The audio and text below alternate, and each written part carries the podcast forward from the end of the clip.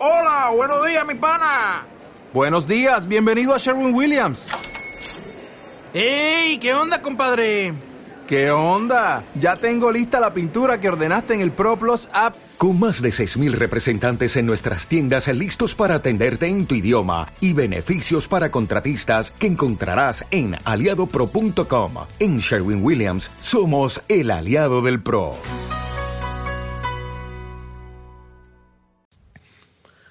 Hola, ¿cómo están todos? Sean bienvenidos a este nuevo podcast de 12 contra 11, un podcast bastante especial, un podcast eh, en un formato que todavía nunca vino, que es haciendo una colaboración con alguien que nosotros, este, bueno, tenemos allá arriba, porque uno de los podcasts que nos impulsó a empezar este proyecto de 11 contra 11, de pasarnos al formato de podcast, una de uno de los que cuando escuchamos decíamos, bueno, queremos llegar a este nivel de profesionalismo, que hoy en día estamos muy contentos por ellos porque cada vez están avanzando más y están mostrando que este formato del podcast es viable, que a la gente le gusta, que la gente empieza a prestarnos eh, la atención que se merece, que empiezan a apoyarnos como se merecen, un referente de lo que es un podcast de fútbol. Eh, bueno, sin mucho más preámbulo, hoy estamos con el partido podcast. ¿Qué más chicos? Roberto ¿Cómo vamos? Un placer saludarlos a todos los oyentes y nada, el placer es mío estar aquí compartiendo y charlando un poco de fútbol, que es lo que tanto nos gusta. ¿Cómo estás, Ricardo? Eh, Ricardo es el fundador del Partido Podcast, un podcast que se maneja este, desde Miami, Estados Unidos, muy eh, involucrado en el fútbol europeo, con siempre, eh, bueno, cada podcast eh, uno más sobresaliente que el otro, con buenos invitados, que siempre tiene buenas opiniones, un podcast de lo que a nosotros nos gusta, no muy monótono de lo que se puede encontrar en otras, en otros lugares, y además con una constancia de al menos cinco o seis podcasts por semana. les recomiendo ya irse todos a, a su canal de, de iVoox, tienen canal de YouTube, lo pueden encontrar en casi todas las plataformas, este, están en casi todas, así que les recomiendo ir a, suscribirse a su canal y volver, que hoy vamos a hablar de la Bundesliga, de una Bundesliga que regresó al fin del parón del coronavirus, esta pandemia que nos retrasó absolutamente todos los torneos del mundo, a menos que vivas en Bielorrusia, por ejemplo, que es bastante raro que estés escuchando este podcast y vivís en Bielorrusia, pero bueno, te mandamos un saludo si es así. Eh, esta pandemia que nos cortó el fútbol, no, no, cortó nuestra pasión, lo que nos mantiene activos todo el tiempo, la Bundesliga volvió a traernos un poco de esto muy interesante para charlar de todos los protocolos, de cómo se está llevando todo, de cómo volvió el fútbol, cómo están los jugadores después de dos meses de, de falta de interacción con el campo. ¿Cómo viste el inicio de la Bundesliga? La verdad, con una alegría exorbitante, porque después de casi dos meses de estar sin fútbol y, uno de los temas que nos planteamos en Partido Podcast era justamente si debíamos parar o debíamos con análisis del fútbol, pero bueno, teníamos un compromiso con todos los oyentes del partido podcast y nada, producimos más de 50 podcasts durante este parón del fútbol, eh, tirando de fútbol histórico, analizando actualidad. El fútbol no solamente es análisis de partidos de fútbol, ¿sabes? Hay un contexto mm, social, hay un contexto económico, hay un contexto de vida y, y en ese aspecto creo que el regreso de la Bundesliga es un aliciente bastante importante para digamos, mm, volver a recuperar esa normalidad que tanto anhelamos. Eh, y la forma como se ha vivido esta pandemia, yo digo que en el contexto ya macro se podría decir que cada uno la vive de una forma muy distinta. No sé eh, ustedes allá cómo han tomado las decisiones. Nosotros estamos en los Estados Unidos, uno de los países más afectados por el tema del coronavirus eh, y tenemos, hombre, muchísimos planes para esta temporada porque íbamos a lanzar un podcast de la Euro, íbamos a lanzar un podcast de las eliminatorias rumbo al Mundial. Todo se nos ha terminado rodando, pero yo creo que es un aliciente muy importante, eh, teniendo en cuenta que se ha jugado prácticamente una competición con estadios vacíos, una competición sin afición que de pronto a veces da un sinsabor de boca eh, y a mí me llamaba mucho la atención porque yo veía por ejemplo en, en el mundillo de Twitter que es un mundo muy particular donde había mucha gente que decía que el romanticismo del fútbol se pierde cuando se juega sin público, el romanticismo del fútbol se acaba cuando esto se plantea como un negocio. Y, y yo, yo leía esos comentarios y yo, yo me reía, yo decía, hombre, no, no se engañen, el, fútbol es un negocio desde todo punto de vista que tú lo quieras ver. Ahora, que tú le pongas ese romanticismo eh, ya es cosa tuya, pero esto es un modelo de negocio y es un modelo de negocio que se tiene que volver a reenganchar porque yo le he dicho mucho, las ligas de fútbol, el, deporte del fútbol como tal, eh, es muy afectado por esta pandemia básicamente por los altos costos de mantenimiento de las plantillas. Aquí estamos hablando de jugadores que reciben unos salarios eh, altísimos y para todo club sea un club pequeño, como un club mediano, un club grande, eh, sostener esas plantillas implica un esfuerzo grandísimo y cuando se te para la industria, aquí estábamos corriendo un alto riesgo en Alemania, como en la, como en la misma Premier League, se habían visto muchos números rojos, ¿sabes? Habían números que realmente preocupaban, de equipos que podían quebrar, equipos que eh, podían entrar en desgracia y que podíamos ver quiebras grandísimas con, unos resultados que podían ser catastróficos a largo plazo. Y realmente el inicio de la Bundesliga, eh, independiente de que se haya jugado sin público, yo lo he disfrutado como un enano, lo he disfrutado muchísimo. Me parece que eh, ese primer partido del Borussia Dortmund, en ese derby, ganando de la forma como gana eh, y, y volviendo a reengancharnos con el fútbol, creo que es un aliciente para ir pensando, hombre, en una pronta recuperación. Hemos visto lo que pasa en España hemos visto lo que los problemas que se están presentando en la Premier League eh, y también en la Serie italiana. Todo va a su ritmo, todo va a su tiempo, pero esperemos que, hombre, que, que esto vuelva lo más pronto posible. No sé si usted tiene esa interpretación, pero yo creo que el hecho de que la Bundesliga haya regresado a nuestras vidas es el mapa a seguir eh, de lo que deben hacer las principales ligas del mundo, tomar este modelo para que el fútbol se vuelva a reenganchar. Sí, la verdad que eh, concuerdo en casi todo con vos. Me parece muy interesante un tema de lo que hablaste, que era, por ejemplo, el tema de que mucha afición eh, se está sintiendo atacada a su, a su pasión o a su, a su historia por el tema de que no hay fanáticos en los estadios. Eh, cuando sabemos que, bueno, después de todo, el fútbol hoy en día ya es un negocio, uno de los deportes que mueve más dinero en el mundo, y hay que hablar de que Messi, por ejemplo, que es jugador de fútbol, fue el deportista mejor pagado del año 2019.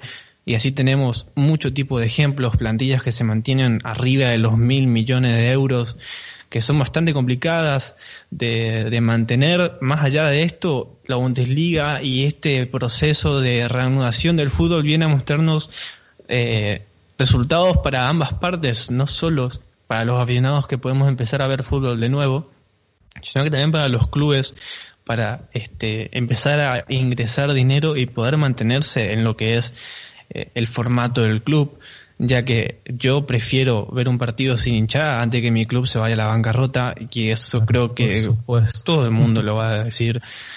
Este, y sacando de que el fútbol hoy en día con la calidad que tiene la imagen, lo, rico que es el formato que te entrega hoy en día, verlo, verlo en la cancha y verlo en el en tu en tu pantalla de televisión, bueno, sí, obviamente no se vive lo mismo, no trato de decir eso, pero es un, por lo menos no estamos en la década del 20 en la que tenemos que ver en blanco y negro las imágenes, tenemos que estar agradecidos de que la fidelidad de, de la imagen podemos seguir siempre a tope, podemos estar muy conectados a lo que es el fútbol todavía.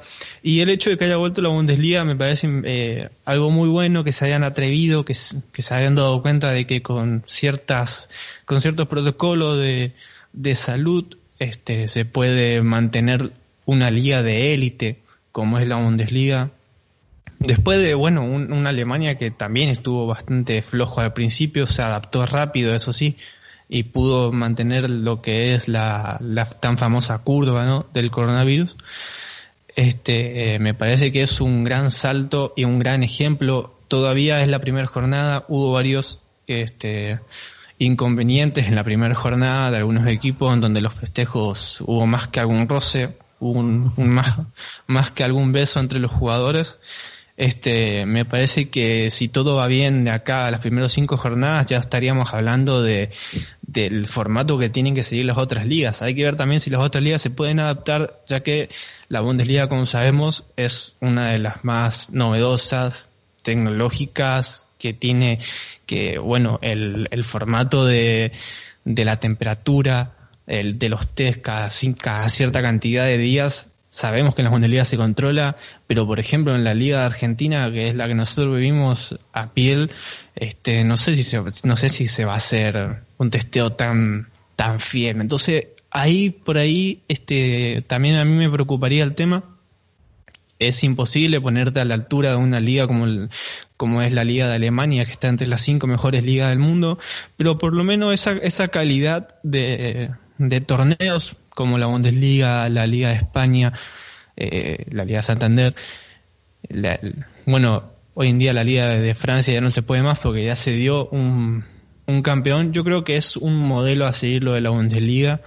Este, también igual me parece un poco obsesivo, no sé si vos pensás igual, el tema de el tema de no tocarse cuando se, cuando se festeja un gol. Me parece que después, cuando hay un córner, tenés que pelear con el defensa igual para ganar la cabeza. Después, cuando hay un tiro libre, pero sabes que está bien. ¿Sabes, por qué te digo que está bien? Y, lo interpreto de esa forma porque al final tú tienes que mandar un mensaje. Y el hecho de que los jugadores estén en la banca eh, a tanta distancia, tú tienes que mandar un mensaje a nivel internacional de que, hombre, esta es la forma de seguir, mantener la distancia social. Eh, no sé en Argentina cuánto es la distancia social, aquí en los Estados Unidos lo medimos por pies, aquí tenemos seis pies de distancia eh, y yo creo que el mensaje que se manda Suena ridículo, suena absurdo, suena que no tiene ninguna lógica porque a la final en el campo de juego te estás tocando, estás en los tiros de esquina, te estás teniendo un contacto, un roce directo con los jugadores, en los tiros libres, ves a la barrera pegada, pero independiente de eso es el mensaje que tú mandas a, a la sociedad y yo creo que en ese aspecto sí es importante que se mantengan estas líneas. Mira, entre más estricto sea esto, es mucho mejor. Si aquí se ponen 500 reglas para que el fútbol empiece y tú puedes apenas cumplir unas 450, al menos estás cumpliendo 450. Pero no podemos montar un protocolo a, que sea fácilmente vulnerable. Si me hago entender, porque a la final lo que se trata de garantizar, mira, yo, yo quisiera tener las condiciones que tienen estos chicos de, de tener que trabajar y tú garantizarte que en el campo de juego ninguna persona tenga el coronavirus. Eso en ningún trabajo te puede garantizar ese tipo de fiabilidad. Y en este aspecto los jugadores de fútbol son muy afortunados. Eh, y creo que ese aspecto ayuda a que las ligas puedan organizarse. Hay que medir los tiempos del coronavirus. El coronavirus va a un ritmo muy distinto en cada país y de acuerdo a las circunstancias en las que se va midiendo justamente eh, el nivel de infección, el nivel de muertas, el, el, nivel de la ola en la que va cada país, se van tomando decisiones. Teníamos el caso, por ejemplo, de la Serie A, y, y lo hablaba con, con, mi gran amigo eh, Irati Prat, que es uno de los comentaristas del partido podcast, es el fundador de Soy Calcio. Eh, aprovecho para, si lo están escuchando, sí, sí. eh, se pasen por el canal de YouTube porque de verdad que hace un trabajo impresionante. Y, y en ese aspecto lo, charlaba por detrás de micrófonos con Irati y decía, mira, eh, la situación en Italia es complicada, es un caso que sucede, por ejemplo, en un país como España, pero que las medidas que se van tomando van a ritmos muy diferentes y la Serie A todavía no tiene una, clara, una fecha muy clara o un protocolo muy claro porque también se están presentando, y esto es algo que deberíamos analizar también a profundidad, eh, se están presentando muchos intereses de por medio por parte de algunos equipos para que este tipo de competiciones no se reanuden. Yo le hablaba hoy con, con Iván González, que hace parte del grupo de Bed and Breakfast, y analizábamos justamente el complot que se habían puesto dos equipos de la segunda división de la, de la Liga mm, de Inglaterra para que la competición no se reanudara, porque tenían intereses muy profundos para que esto eh, no se reanudara porque querían una cancelación de la competición, porque querían que todo quedara como estaba. Y yo no voy a decir nombres de equipos, pero ya todos sabemos quiénes son. Son dos equipos que están impl implicados directamente en el descenso. O como también lo vimos en la Premier. Es que la Premier, la Premier ha sido un, un, una liga muy curiosa porque siempre ha sido el modelo a seguir a nivel internacional como la liga estándar, la liga que siempre da el ejemplo una marca deportiva, incluso mira, yo te, yo te soy muy honesto, si tú coges los números, porque los números son fríos y calculadores, si tú divides y tú sacas las ganancias que genera la Premier League con respecto a una competición tan glamurosa como la Champions, la Premier League está moviendo más dinero que la, que la UEFA Champions League. Y parece que suena totalmente absurdo, suena ridículo que yo esté planteando este modelo, pero a la final la Premier es un producto mucho más valioso que la misma Champions, porque ha creado un concepto de marca deportiva que la viene manejando desde 1992 de una manera muy buena. Ahora, ¿qué ha pasado? Yo, yo, yo me preguntaba, la Premier League es un, ha sido un líder de barro en estos tiempos de coronavirus porque la forma como han gestionado la pandemia no ha sido la mejor no ha sido la liga eh, que da el ejemplo a seguir con respecto a las otras competiciones. Y, eso tiene mucho que ver con la cultura anglosajona. Es un tema para analizar. Es que, como lo venía diciendo al principio del programa, el fútbol maneja muchos ámbitos macros el ámbito cultural es un reflejo, cada liga es un reflejo de cómo se manejan las cosas. Ahora, en la Premier League me llama mucho la atención eso. Cuando todos pensábamos que la Premier iba a tomar la decisión y ser la liga que iba a llevar prácticamente las riendas para dar un protocolo a seguir con respecto a las otras competiciones, es la que, de las ligas grandes, es la que se ha quedado atrás, porque no voy a meter a la League On sobre todo porque la decisión de la Ligue 1 no dependió de la Liga, dependió de una decisión política por parte del presidente Macron, pero eh, en el aspecto deportivo y las decisiones internas que se ha tomado en la Premier League realmente deja, llama mucho la atención. Ha estado muy atrás con respecto a lo que pueda pasar, por ejemplo, en la Bundesliga, lo que ha pasado en la Liga Santander, que ya van avanzados. Aquí todavía hay mucha guerra de intereses y mira que justamente el modelo alemán, a mí me llama mucho la atención que Alemania haya sido justamente el país que haya tomado las riendas y haya tomado la decisión de dar un salto aparte y empezar con las competiciones. Y es que, como dicen un dicho popular, es que son alemanes. Lo de Alemania es impresionante. Culturalmente Alemania es un país muy organizado, tiene un, excelente, un excelente sistema de cobertura de salud eh, y que a pesar de que se maneja como un Estado federal, donde cada Estado toma sus decisiones, todos han ido de la línea de lo que ha querido prácticamente las decisiones del gobierno central.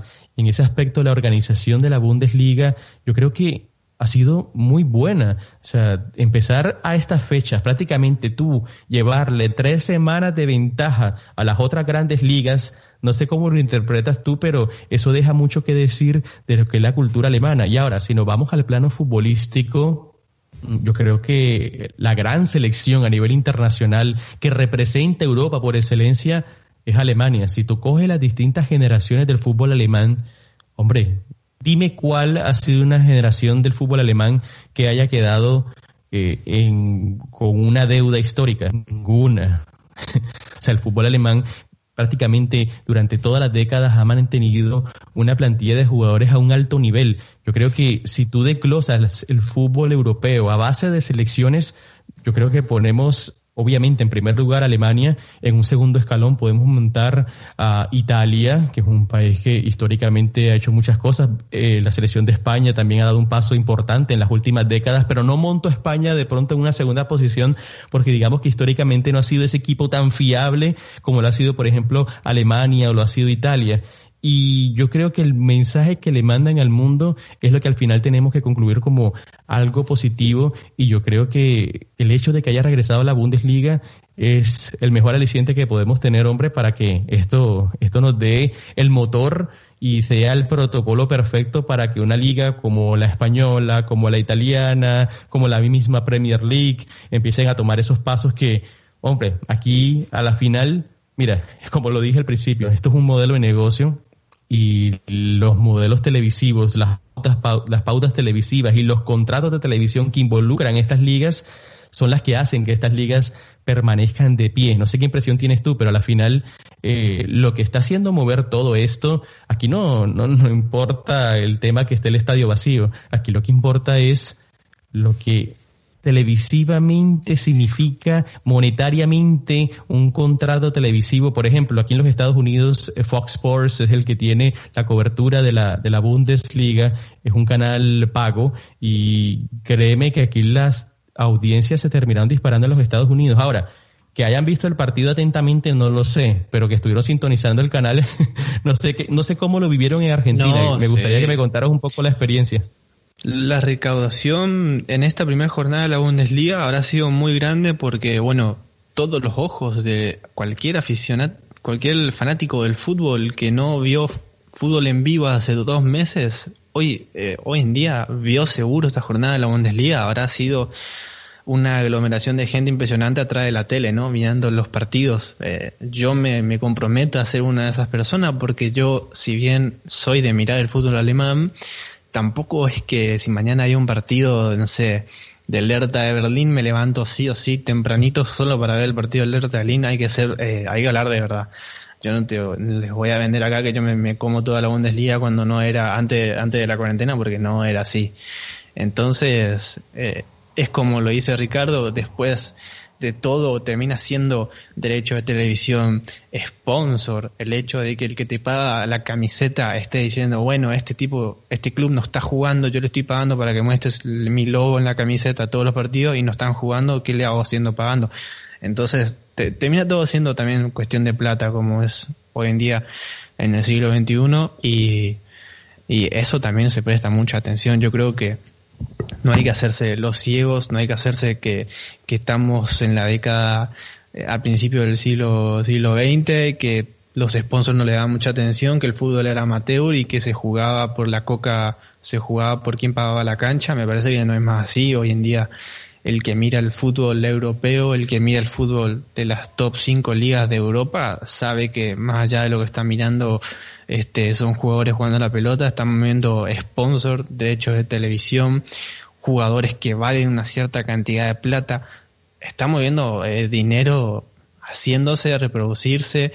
Fíjate que eh, nosotros tenemos un, un video en, de 11 contra 11 en el que hablamos de cómo, cómo influyó el coronavirus en el valor de los jugadores argentinos y cómo se bajó el nivel de, el precio de los jugadores, ya sea Messi como, no sé, jugadores como Tagliafico, que por ahí no están ahí en la boca de todos. esto, el coronavirus, la verdad que marcó un antes y un después en lo que es el fútbol y el que sale mejor parado hoy en día, como decís, es Alemania. Eh, más allá de todo lo de las elecciones, nosotros, bueno, somos un país que odia a Alemania porque nos eliminaron en el Mundial 2006, nos eliminaron en el Mundial 2014, nos, mundial, nos eliminaron en el Mundial 2010 tres veces de seguida, imagínate.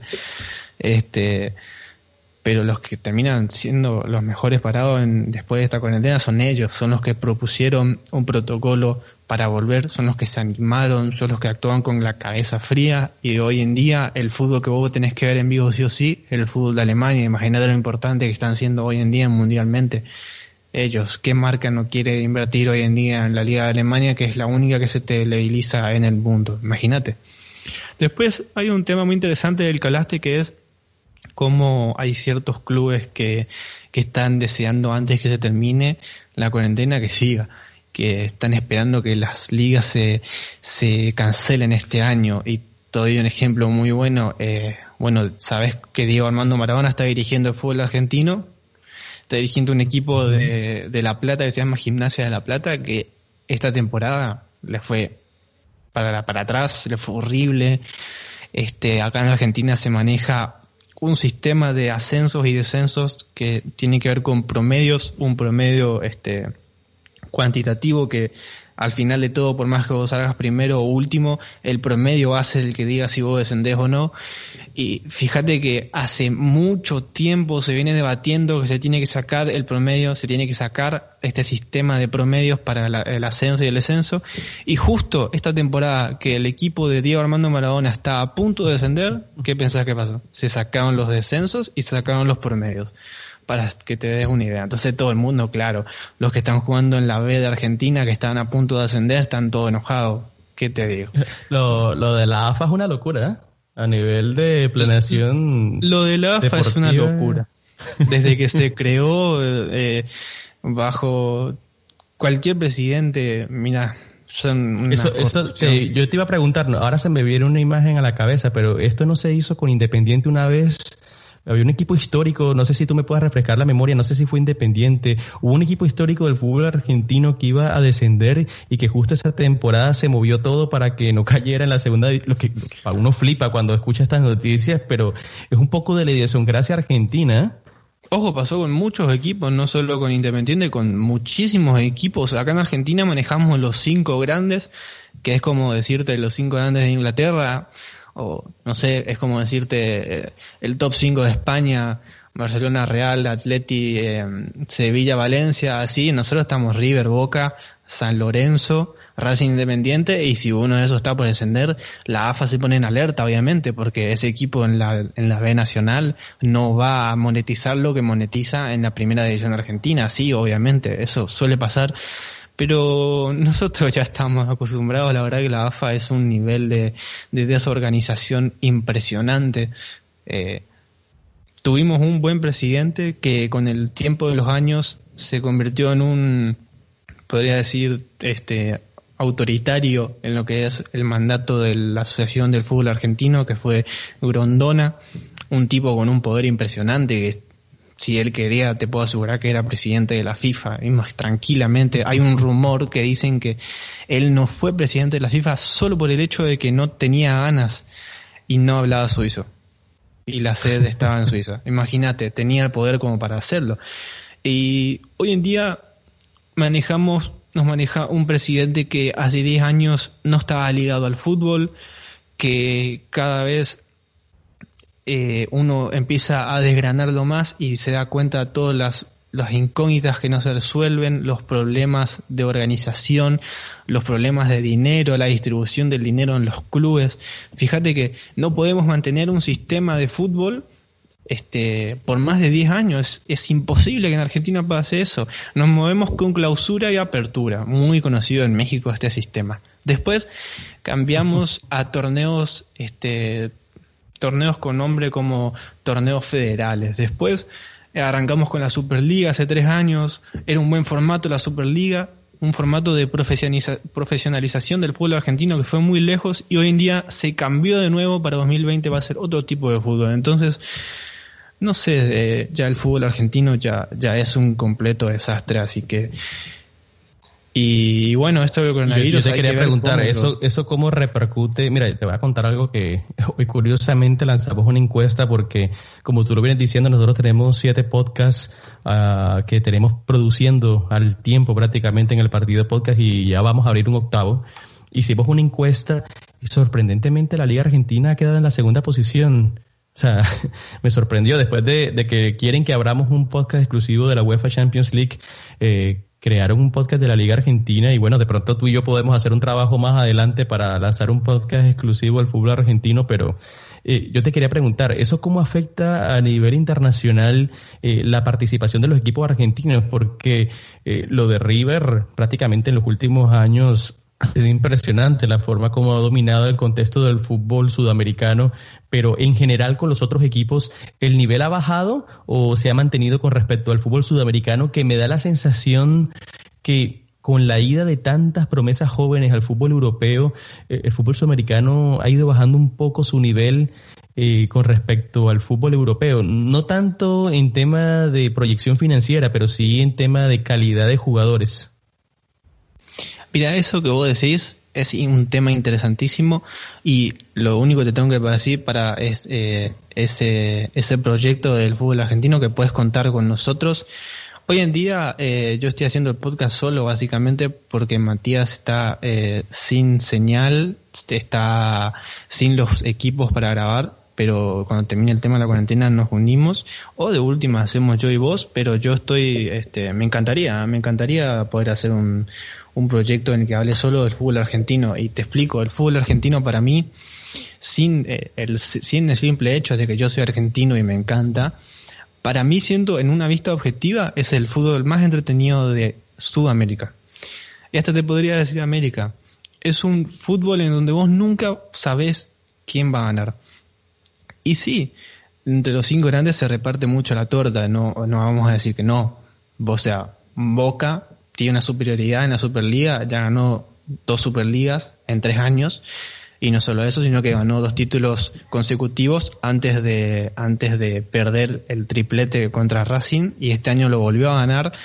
Este, sí, la torta se reparte mucho entre los cinco grandes, no vamos a decir que no, y sobre todo eh, para ver un poco el nivel del fútbol argentino, eh, no sé si concordás conmigo, en, en Sudamérica para ver quién, eh, la, una de las, o sea, el nivel de cada liga no hay que ver mucho su liga nacional, sino que hay que ver la Libertadores, eh, la Copa eh, de las CONCACAF, por ejemplo. En la Libertadores River tiene una superioridad impresionante en lo que es estos últimos seis años con Marcelo Gallardo, una Sudamericana, dos Copa Libertadores, contando una final de Copa Libertadores que la perdió en un partido totalmente injusto. Entonces, eh, sacando eso, igual te digo que el, para mí el fútbol argentino es el fútbol más entretenido. Esto que pasó con el Leicester City hace unos años en Inglaterra, que todo el mundo quedó impresionado, que no podían creer esto, en Argentina pasa constantemente. Defensa y Justicia hace un año le hizo Defensa y Justicia que te puedo asegurar que no sé si vos lo conoces, es un equipo bastante... Eh, le hizo pelea a uno de los cinco grandes y le jugó hasta el último, hasta la última fecha de igual a igual. Lanús, eh, no sé, eh, muchos equipos eh, en Argentina tienen esta facilidad. O por ejemplo, vos te descuidás y hay equipos como Banfield que te arman un equipo como en el 2010 con James Rodríguez, con jugadores de nivel élite. Te digo que te sorprenden. El fútbol argentino para mí es el fútbol más diverso, el fútbol más entretenido y por eso también es un fútbol muy desorganizado y es un fútbol en el, un fútbol en el que un equipo usualmente no tiene un director técnico por más de tres años. Fíjate que es lo que está haciendo Marcelo Gallardo hoy en día es una locura. Acá en Argentina no estamos acostumbrados. Y que hace tanto tiempo que lo están buscando en Europa y increíble que Marcelo Gallardo a mí me sorprende mucho que un técnico tan exitoso no haya podido ganar la Liga Argentina y, tuvo la tuvo hace poco, hace una fecha y sorprende. ¿Sabes por qué te preguntaba lo del contexto del fútbol argentino? Porque eh, en Colombia, yo soy de Colombia vivo aquí en los Estados Unidos, pero yo soy colombiano. Mm, yo me puse a analizar muy bien el tema de cómo afectó hace muchísimos años el que el formato de fútbol profesional se haya cambiado a un formato de cuadrangulares finales. ¿Y qué fue lo que pasó?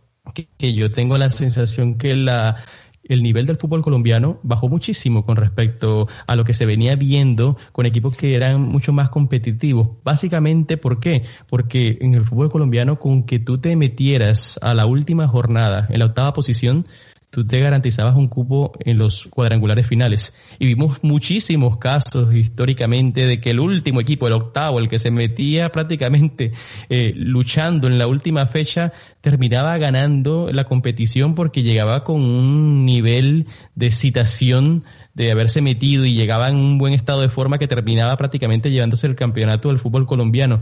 Eso a nivel de proyecto de liga, era muy interesante porque te permitía tener estadios llenos. Era un problema que persistía en Colombia, que después de la jornada número 20, eh, los estadios prácticamente empezaban a bajar su afluencia muy fuertemente. Con el tema de los cuadrangulares, tú le dabas una emoción al fútbol y viéndolo desde el contexto económico, me parecía que era muy bueno y que le daba también una cierta emoción al torneo. Pero si tú lo ves desde un macro ya, desde una visión mucho más amplia, a la final creo que me da la sensación que los equipos del fútbol colombiano han terminado bajando el nivel y que va contando excepciones como Atlético Nacional, que ganó una Libertadores hace unos años, o el Santa Fe, que también ganó una Copa Sudamericana, eh, no hemos vuelto a ver equipos colombianos luchando en semifinales o metiéndose en las últimas fases como antes era. O sea, era, era, un, era muy tradicional equipos colombianos estuvieran siempre, siempre se garantizaban unos equipos en octavos de final. Hemos visto equipos de cuatro clasificados, de tres clasificados del fútbol colombiano que ni siquiera pasan la primera ronda. Entonces, eh, ¿cómo terminan afectando ese tipo de dinámicas lo que puede ser el nivel competitivo de una liga? No sé cómo lo ves tú, pero es muy llamativo para analizar. Es muy bueno porque después de todo el fútbol, este, si fuera algo monótono, algo monótono y fácil de predecir, me parece que no tendría la, el romanticismo que tiene hoy en día, la pasión que se le pone, el, el afán de decir antes de los 90 minutos el partido no se termina. Eh, me parece que el fútbol lo que tiene es eso, algo que tienen otros deportes y otros no. Este, y me parece que es buenísimo. Yo en, yo en, el fútbol me encanta las sorpresas, eso que pasó, por ejemplo, en la final de la Copa Libertadores entre Flamengo y River, que decime vos, antes de los 10 minutos si te ibas a esperar que Flamengo le dé vuelta al partido. Es una locura.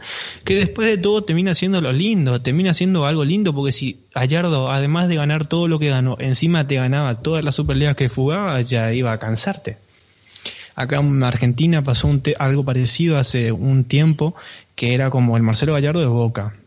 Hoy en día River vive o está terminando, puede ser, es un tema muy complicado de decir, su época dorada del fútbol, que fue ganar absolutamente casi todo lo que jugó a nivel internacional, impresionante lo que hizo River.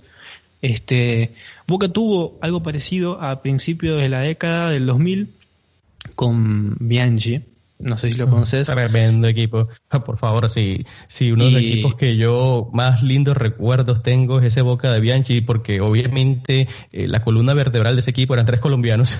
Era Oscar Córdoba, Bermúdez, el Chicho Serna. Y ese equipo marcó una época a nivel internacional. Yo recuerdo mucho, recuerdo mucho, si no estoy mal, para el 2004, unas semifinales de Copa Libertadores entre Boca y River.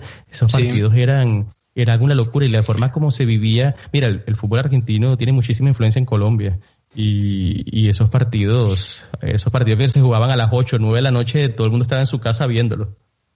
Bueno, ese Boca, por ejemplo, todos los años se planteaba, che, y bueno, y este año a qué equipo europeo le ganamos? Imagínate el potencial que tenía ese Boca, pero llegaba un momento en el que todo el mundo lo odiaba más a Bianchi que otra cosa porque no Bianchi te ocupaba todo, te ganaba la Libertadores, te ganaba el torneo argentino, te iba a la Intercontinental y le ganaba a los Galácticos, o sea, entonces eh, llegó un momento en el que se hablaba acá en Argentina de un odio hacia Bianchi, de un de algo de que, o sea, ya no se lo podía ni ver porque tenías tanto tanto odio de que ganaba todo. Y yo creo que Gallardo no llegó a ese punto por un hecho de que no pudo triunfar todavía en la Liga Argentina que me parece buenísimo después de un punto, porque te digo, eh, si fuera todo tan estructurado y bueno, River sale campeón porque tiene el mejor equipo, todo el mundo sabe que River tiene el mejor equipo, pero así como River tiene el mejor equipo, eh, Atlético Tucumán le robó la victoria del campeonato y Atlético Tucumán es un equipo, ni vamos a hablar, de un equipo que hoy en día si juega en la B Nacional no tendría nada de loco porque es uno de los peores equipos de la Superliga y aún así le quitó el campeonato de River Plate. Entonces, por eso te digo que para mí la, la, Liga Argentina es la liga más sorprendente para mí, la liga en la que nunca te puedes esperar que pasa, la liga en la que eh, el equipo puede contratar a un técnico y a la semana echarlo así de loco. Cuando San Lorenzo hace dos años empezó a renovar un poco su plantilla porque estaba muy mal. San Lorenzo, uno de los cinco grandes, que venía de ganar una de las últimas Libertadores argentinas antes de Boca y de River, eh, que fue en el 2014, tuvo tres técnicos en un año, para que te des un ejemplo. Lo que no, lo de Marcelo Gallardo es impresionante. Cinco o seis años en, a cargo de un club y encima competir en lo más alto de América es impresionante lo de Gallardo. Ahora vamos al plano alemán. Mira, por ejemplo, Mira el, coronavirus, el coronavirus puede afectar, hablando de la Bundesliga, cómo el coronavirus puede afectar las dinámicas y momentos, porque yo hablaba con Pepe Pinel de Radiomarca eh, en la previa de la UEFA Champions League y llegamos a la conclusión de que el Bayern de Múnich, antes del parón del fútbol europeo y del fútbol mundial, para mí personalmente era el equipo que estaba con mejor estado de forma de Europa. Tiene una plantilla impresionante que estaba jugando a un nivel increíble, que le dio un repaso al Chelsea. Eh, y mira este parón cómo puede afectar la dinámica justamente de los equipos. Da la sensación que el Borussia Dortmund empezó con el pie derecho. El Bayern de Múnich ganó un partido que ganó por dos goles a cero, pero la influencia de cómo llegan los equipos, porque estos equipos llegan a nivel de pretemporada ahora mismo, o sea, tienes prácticamente dos meses parados y no sé qué impresión tienes tú, pero a mí me da la sensación de que, hombre, al menos esta temporada el Dortmund tiene que aprovechar esta oportunidad. Le quedan ocho siete jornadas para tratar de dar un asaltón a una liga que, que, hombre, históricamente la Bundesliga ha sido dominada en la última década, en los últimos años, por, por un equipo del Bayern de Múnich y que yo creo que el Borussia Dortmund, si tú mm, desglosas la plantilla, Hombre, tiene una de las plantillas con jugadores jóvenes más interesantes del fútbol europeo, lo que es Jandon Sancho, el Holland, la influencia de Holland. O sea, este jugador que está sonando mucho para el Real Madrid, eh, viene prácticamente con una seguidilla de partidos marcando goles y, lo significativo y lo icónico que significa que el primer gol que se marca en el regreso al fútbol de la Bundesliga lo haga Holland. Es que yo creo que eso desde lo mediático, este jugador va a dar mucho de qué hablar. ¿eh? Este chico de Noruega es impresionante. Hoy en día estaríamos hablando de el futuro de Zlatan Ibrahimovic, no solo por prestaciones de calidad eh, parecidas como un físico eh, bastante similar. Es una locura lo que hace Haaland en el, en el partido, cómo se maneja, cómo distribuye. Algunos lo ven como un 9 de esos que no se mueve del área, pero yo veo otra cosa. Fíjate que en los cuatro en los cuatro goles él estuvo involucrado en los cuatro goles del Borussia Dortmund, ya sea asistencia y gol, él iniciaba la jugada o recuperaba para iniciar la jugada y eso para mí en un delantero que sea así de completo me parece que es impresionante. Me parece que hoy en día está marcando un antes y un después en lo que es la oposición del número 9 de lo que hoy en día, eh, por ahí vos tenías una imagen de, bueno, si yo quiero ser nueve, quiero ser como, no sé, como Ibrahimovic, como Hernán Crespo, bueno, eh, Haaland tiene mucho más movimiento que Ibrahimovic dentro de la cancha. Yo no lo veo mucho a Ibrahimovic recuperando la pelota y armando la jugada. Me parece que hoy en día esta, esta calidad en jugadores como Haaland, como Jadon Sancho, está marcando un antes y un después en el fútbol, está marcando jugadores que con 19, 20, 21 años ya están compitiendo al nivel élite. Fíjate como este lo de Haaland contra el PSG eh, fue un partido impresionante, más allá de la vuelta del, de la Champions, bueno, que el PSG puso, pudo remontar. Fíjate la, la, lo importante que es Haaland, un jugador de 21 años, para un equipo como el PSG, que después de eliminar al Borussia Dortmund, todos empezaron a imitar su festejo. Es ¿Tú lo ves, ¿tú lo ves en el Real Madrid? Porque Real Madrid está sonando eh, muy fuerte y viendo el contexto del conjunto blanco, necesitado nueve. O sea, hay que, irnos históricamente a que el Real Madrid en los últimos años ha confiado muchísimo en Karim Benzema Karim Benzema realmente ha pasado por etapas muy bipolares en el conjunto blanco. Si tú te pones a analizar, hombre, yo recuerdo cuando yo empecé los primeros episodios del partido podcast allá el 23 de diciembre del 2017, yo le daba muy duro a Benzema. Benzema no estaba por un buen momento. De repente el jugador se va a Cristiano Ronaldo, se pone la camisa. Pero yo creo que la, yo creo que la, no sé si la palabra es la fiabilidad que ha tenido el Real Madrid con Karim Benzema ha sido también un cáncer para el Real Madrid porque independiente de todo, que todo el peso de responsabilidad de goles del conjunto blanco recaiga en Karim Benzema, que yo creo que tú y yo estamos de acuerdo que no es un puro nueve, que no es un goleador, a pesar de que lleva marcado históricamente muchísimos goles en el conjunto blanco, un jugador que es mucho más completo, pero que el Real Madrid está necesitando nueve de garantías para justamente suplir los bajones que tiene Benzema, porque por momentos se pierde, a pesar de que ha sido un jugador importante esta temporada, cuando el jugador se desconecta, el Real Madrid lo siente mucho y ahí es la gran pregunta. ¿Haaland llega en el momento indicado para estar en el Real Madrid o debería estar en el Borussia Dortmund para que se termine de formar? Es un buen análisis para hacer porque vimos el caso, por ejemplo, de un jugador como Jovic, que la temporada pasada se hizo un escándalo de temporada marcando muchísimos goles, pero termina encajando, pero desde el perfil de Jovic, es que yo apenas vi que el Real Madrid firmó a Jovic, yo dije, si a este chico lo ponen de nueve, lo van a quemar. O sea. Eh, yo lo que veo de Jovic es un jugador bastante parecido a Benzema. A mí Benzema me gusta mucho, pero considero lo mismo que vos. Es un 9 que por ahí carece un poco de eh, el hecho de que se iba solo para meter goles. Igual estamos hablando de Benzema, un número 9 que es el máximo asistidor en la historia del Real Madrid. Para mí es un jugadorazo muy completo. Para mí hoy en día es el 9 más completo. Porque fíjate, me acuerdo eh, muy bien la, el Mundial de Clubes, este, que fue contra San Lorenzo y los siete, los tres mundiales de clubes de seguido que jugó después de eso, obviamente, este Benzema eh, demostraba un nivel muy parecido al fútbol sudamericano porque de la nada te empezaba a jugar bien con los pies de la NAMP te empezaba a tirar buenos pases y a veces se lo veía hasta Cristiano Ronaldo de 9, me acuerdo, no sé si vos eh, veías lo mismo, yo a veces veía hasta Cristiano Ronaldo de 9 y Benzema tirado por izquierda, porque me parece que Benzema, y eso fue un algo muy importante cuando se fue Cristiano Ronaldo y cuando Bale se desinfló, Benzema quedó con esa, ese triple, esa triple delantera, todo cargado al hombro, con un Vinicius Junior muy jovencito, que tiene mucho... Eh, tiene mucho talento, pero todavía no, no, no, es un jugador serio, no es un jugador en el que el Real Madrid pueda apoyarse como el jugador franquicia, nomás te digo. Este, yo creo que si el Real Madrid eh, tiene que hacer una buena compra, Haaland es una muy buena compra, pero no sé si todavía este año.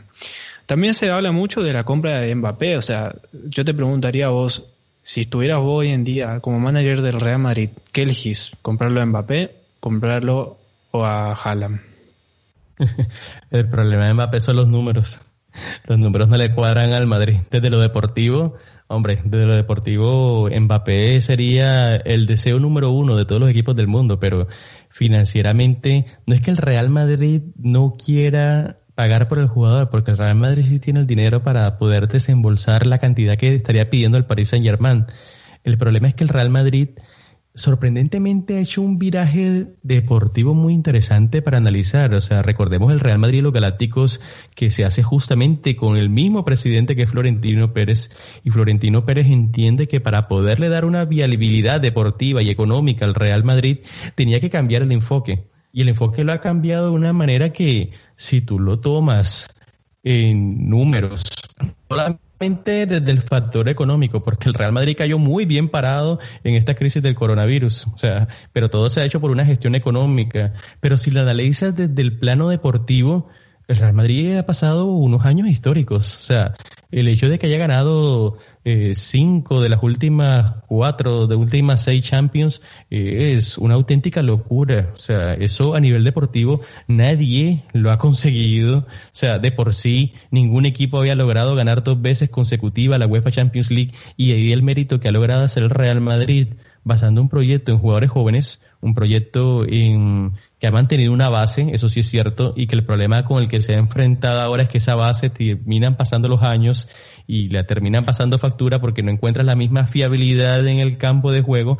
pero desde el aspecto deportivo, si tú lo declosas, hombre, los, éxitos de Real Madrid son impresionantes. Y me sorprende mucho la gestión del conjunto blanco, sobre todo en la crisis del coronavirus. Mira, yo no quiero, o sea, yo sé que estoy acá en un podcast argentino y yo no quiero en ningún momento que se me malinterpreten mis palabras, pero, hombre, Messi condiciona muchísimo la planeación deportiva del Barcelona. O sea, lo que tiene que pagarle el Barcelona para poder tener un jugador como Lionel Messi es impresionante. O sea, prácticamente un, subo, un gran parte del presupuesto de salario se va en el astro argentino. Ahora, sí.